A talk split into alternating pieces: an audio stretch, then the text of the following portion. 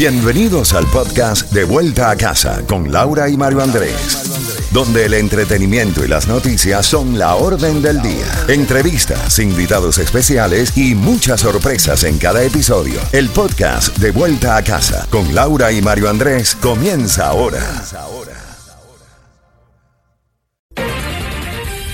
Z92, toda la música y todas las noticias a las en punto y a las 30 de cada hora. Y tenemos esa recarga de llamada real para que estés en contacto con tus familiares y amistades en Cuba. En cuestión de unos 5 minutos te comunicas con nosotros al 305-550-9200. La palabra clave para ganar esta recarga es llamada. Mario. Ha sido una tarde de mucho desarrollo de información, sobre todo que para nosotros sigue siendo muy importante al conocerse ayer aquí en el sur de la Florida que la búsqueda del jurado para el caso de Nicolás Cruz, el asesino confeso de la triste matanza en el Marjorie Stoneman Douglas del condado Broward en el año 2018, hace cuatro años ya, el día de los enamorados, 14 de febrero, se ha vuelto a suspender. 21 de junio volverá la jueza a escuchar los eh, casos de las personas que pudieran ser posibles candidatos a ser jurado en la sentencia de este hombre. Y digo yo lamentablemente porque ahora los miembros de la defensa de Nicolás Cruz, que poco tienen que hacer,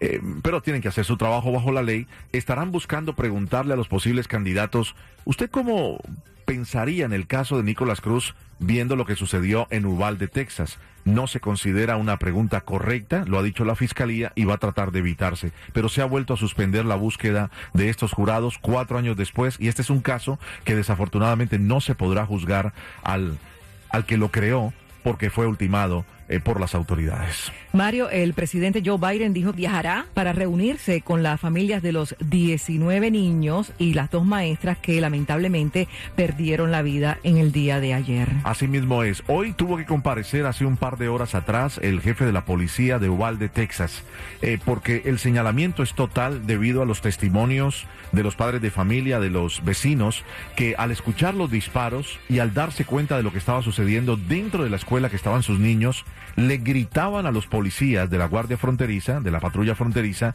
que fueron los primeros en llegar. Es una ciudad muy cerca ahí en Eagle Pass, a la frontera entre los Estados Unidos y México. Le gritaban que entraran. Los policías no entraban estaban buscando refuerzos, estaban haciendo una especie de, protocolo para ver cómo entraban, mientras pensaban y pasaban los minutos, se habla de 40 minutos, Laurita, ya el asesinato de 18 niños y 19 niños y dos maestras estaba consumado por parte de Ramos. Pero lo que tampoco aclaran en el día de hoy es lo que al parecer es la verdad, que es un miembro de la patrulla fronteriza que no estaba trabajando, pero que tenía su arma de dotación, entró como civil y fue el que ultimó a balazos a Salvador, a este hombre Ramos, antes de que siguiera eh, matando a niños indefensos. Bueno, según uno de los padres que estaban presentes, Mario eh, le dijo a la agencia AP, abro comillas, vamos a entrar porque los policías no están haciendo nada de lo que deberían hacer.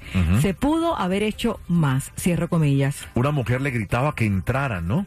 Ella le gritaba a los policías cuando comenzó el ataque. Juan Carranza, que tiene 24 años, vio la escena desde su casa, que es al frente. Estos son escuelas como las escuelas públicas de todo el país, donde hay casas al frente. Él desde su casa vio todo, pero los agentes no ingresaban. ¿Le recuerda esto a usted algo de lo que pasó en el Marjorie Stoneman Douglas cuando el oficial, el primero que eh, recibió la llamada, llegó allí, pero no entró a confrontar a Nicolás Cruz. Lo más lamentable es que hoy se ha conocido también la impresionante historia del testimonio de un joven padre, el socorrista, un hombre paramédico que supo que su niña de 10 añitos había muerto.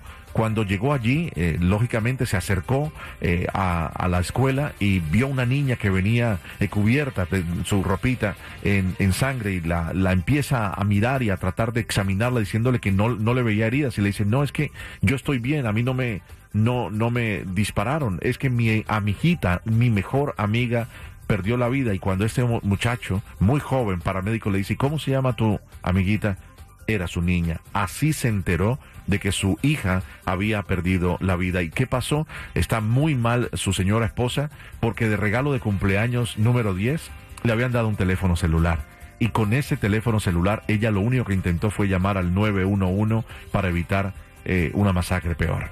La madre y el abuelo de, del atacante, eh, también Mario, viven su tragedia. Adriana Reyes acudió anoche a la vigilia por las 21 víctimas mortales de su hijo en la iglesia, en una iglesia en Texas, allá en Ubalde, y dijo, dio declaraciones sobre su hijo, abrimos comillas, no era un monstruo, pero podía ser agresivo. Sí, es el común denominador. Mira, él trabajaba en un Wendy's, en una tienda de estas de hamburguesas y, papitas.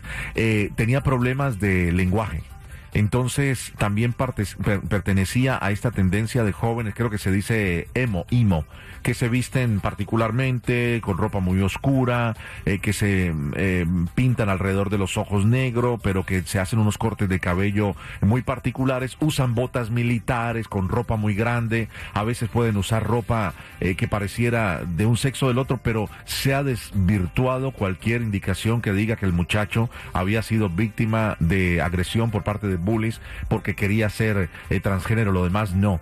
Eso fue montado también además por uno de los creadores de las teorías conspirativas en los Estados Unidos, que es Alex Jones, un, locutor. Eh, el tema está en que el muchacho sí era, digámoslo, eh, se reían de él porque era tartamudo, tenía problemas de habla, no terminó la secundaria, fue a la misma escuela y tenía problemas de agresividad. Su agresividad, ¿cómo la desfogaba? Peleándose. Y peleaba con personas a lo que se refiere la mamá. Con esto no estamos de ninguna manera eh, justificando lo, lo que hizo para nada, pero se está conociendo también el perfil de una persona que hasta el día de hoy era absolutamente desconocida, que cumplió 18 años y su autorregalo fue dos rifles AR-15. ese también ha sido nuestro tema del día hoy. Yo tenía un sentimiento de inquietud a veces como, ¿qué estás tramando? Confesó, podría ser agresivo si realmente se enfadaba él. Eh, cierro comillas, también la madre dijo que desconocía que su hijo había comprado dos rifles de asalto justo después de su cumpleaños. Varios de los policías que lograron primero eh, dispararle, le dispararon. El hombre tenía, como todos los cobardes que hacen este tipo de asaltos, tenía un chaleco antibalas. No pudieron por eso ultimarlo, ¿no? Hasta que el policía que lo ultimó pudo, pudo realizarlo. El presidente de los Estados Unidos va a ir a la, al área de Ubalde a saludar a las familias, a estar allí. Es el tiroteo, para las cifras es impresionante. 231 tiroteos y estamos a 26 de mayo, 231 tiroteos y van apenas ciento y pico de días. Ha habido 304 muertos, 485 heridos. Esto de acuerdo a la eh, security.org, la organización Security que muestra y lleva el conteo de todo esto que sucede terriblemente en las escuelas, Laurita. Muy lamentable, Mario, definitivamente.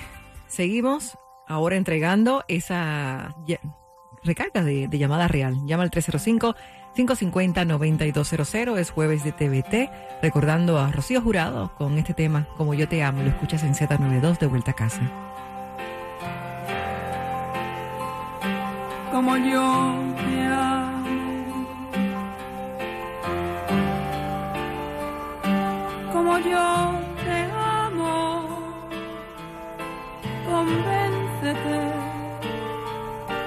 convéncete. Nadie te amará